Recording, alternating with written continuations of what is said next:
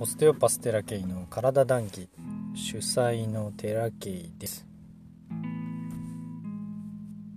今日は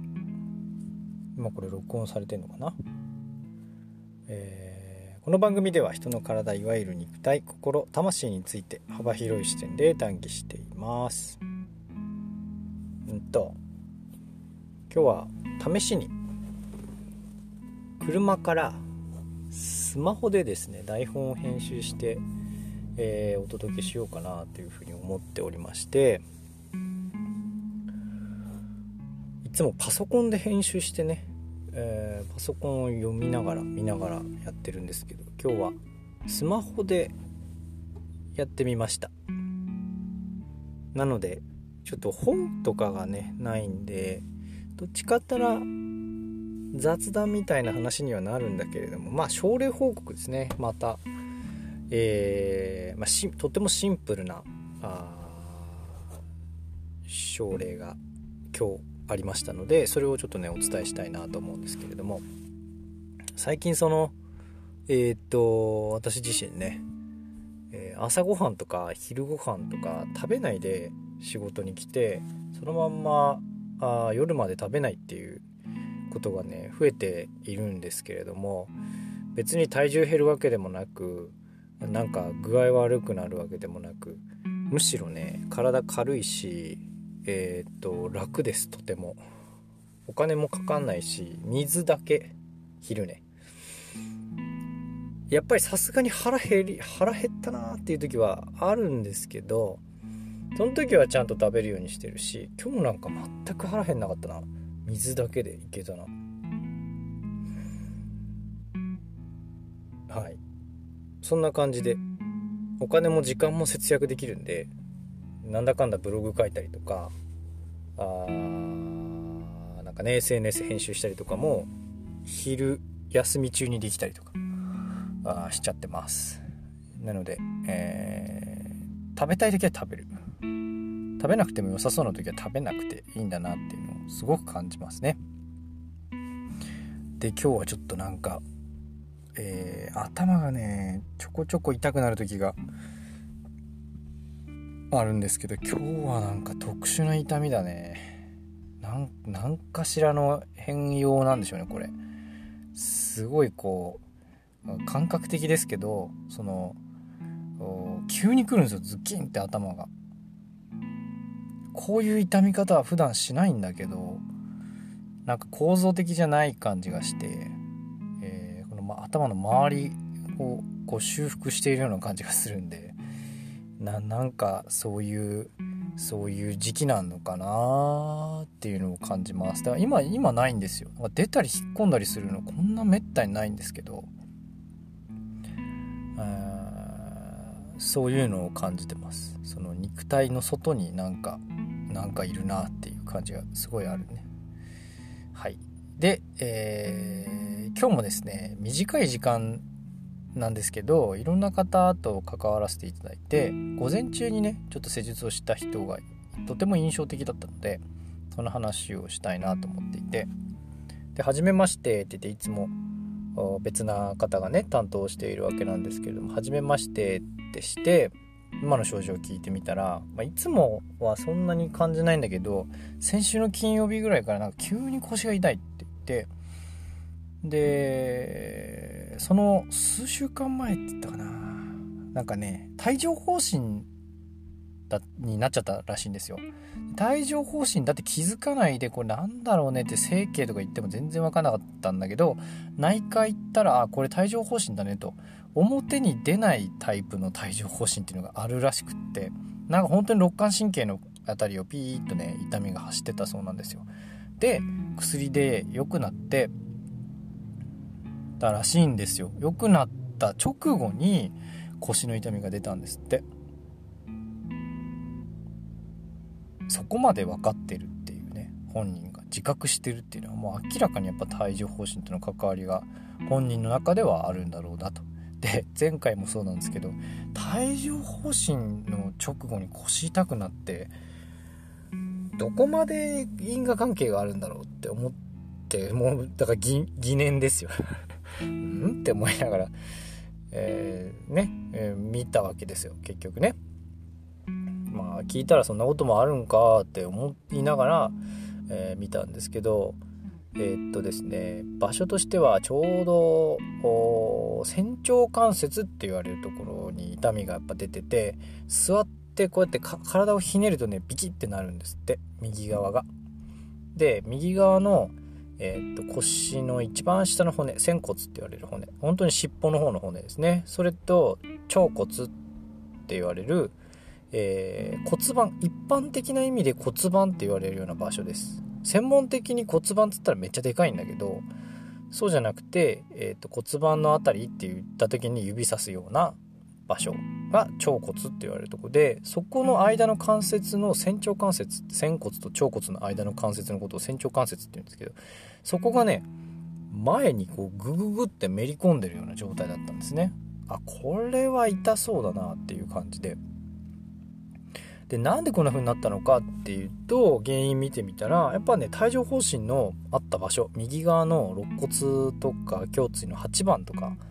ああたりの背中の付近になんかねギューって引っ張られるんですね。でそこから辿ってまだ先があってそこからね胸椎の1番とか2番とかあのもう本当に上の首の付け根のぐらいのところに引っかかって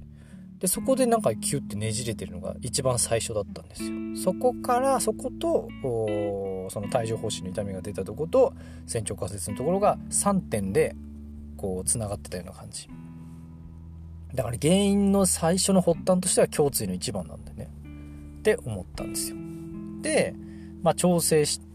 ながら話聞いてたらなんかね長いことねじっと下向いて作業してましたって聞いたんですよ。結構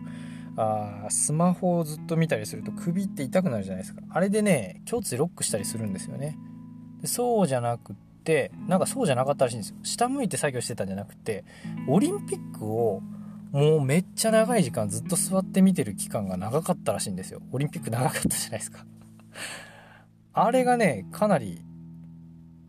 長かった。ほんと昼ご飯食べる午前中が始まって昼ご飯食べる時にちょっと動いてそっからまた夜までみたいなそれをね繰り返し繰り返しやってたらしいんだよね。毎日。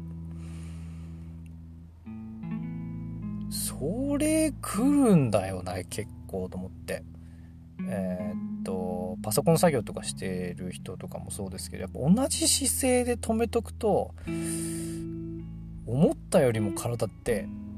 負荷かかってるんですよ。だから寝てる間とかも姿勢いい人って結構朝ガチガチだったりするんですけど寝相悪い人って案外ねスムーズに起きれたりするんですよ。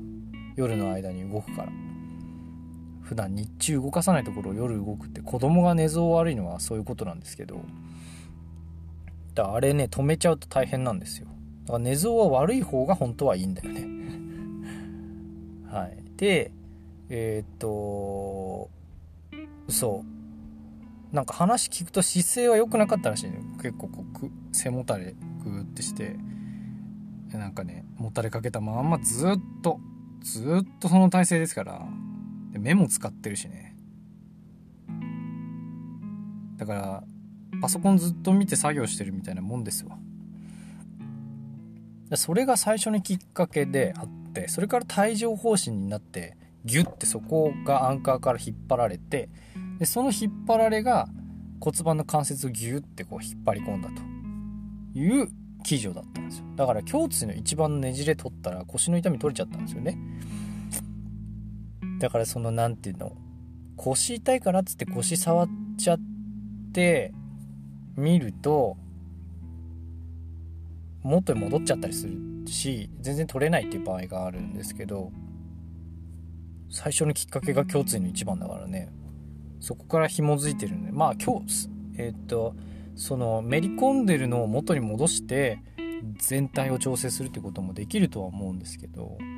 なんか原因探ると本人も納得してくれるんで面白いなって。これはあの一緒にね練習してくれている、えー、オステオパスの方からヒントを頂いてそういう方法があるんだって言ってやってみたらまあ短時間で結構結果が出るんですわ。面白いもんで。だから今なんか訓練してる感じです。改めて。でそのワクチンの注射がね緊急だって言って幕よじれてっていう話前回しましたけど組織って思っても見ないことで硬くなるんですよ。硬くなってる瞬間はその場でとどまってるから別に何でもないんだけどそこがなんか別なところとつながっちゃった時に、えー、引っ張り込んじゃったりするので長いことそこに硬さを持ってるっていうのが問題なんですよ。だから早めに取っちゃうというかそれがいいんですけど何がきっかけでなるかって分かんないんですよね。これがまた。本当に、えー、長時間同じ姿勢になってたらなるし、えー、動かしすぎてもなるし転んでもなるし走ってその筋肉使いすぎてもなるしもうあらゆることが何がきっかけでなるかって本当に分かんないんでみんな分かんないんですよ病気の原因が何かって分かんないんですよ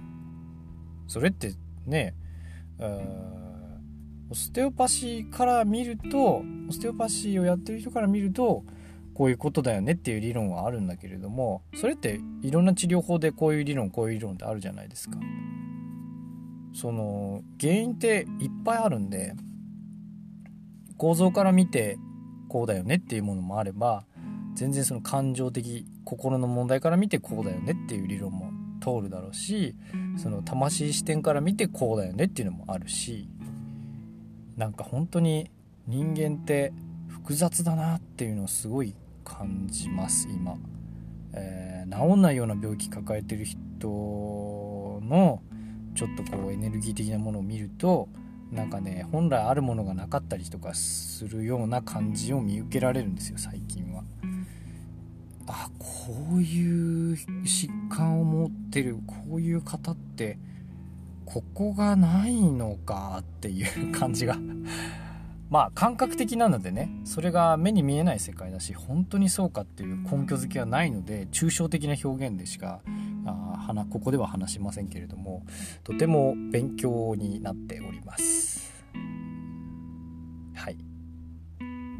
だから何て言うかここがおかしいとここが痛くなりやすいよねっていうことは経験上言えることはあるんだけれども僕はそんなにたくさん経験がないのでそんなことは言えないんだけどだからそういうこともたくさん積み重なればあるけど必ずしも当てはまるわけではないしまあこういう状態になってたら痛みは出るよねと肩関節がギュッて前に出てたら肩に痛みは出るよねとかっていうことは言えるけれどもじゃあそれなんでなってるのっていう原因はものすごい無限にあると思っていただければと思います。原因知りたがるけどねみんななんかそんな話をねふと感じましたあ肉体だけが原因じゃないし、えー、心だけが原因じゃないしで肉体と心に原因がない場合は本当にもっともっと抽象的なあ話になるんじゃないかなって存在の存在のレベルっていうかね。あ哲学的になるのかもしれないけどあそういうのは僕は関係してると思うし、えー、大いにね、痛みなり病気の原因が目に見えない世界にあるっていうのはあ今改めてひしひしと感じているところであります。今日の談義はここまでです。ご視聴ありがとうございました。毎朝8時に配信しておりますのでお時間ある時にお聞きください。またね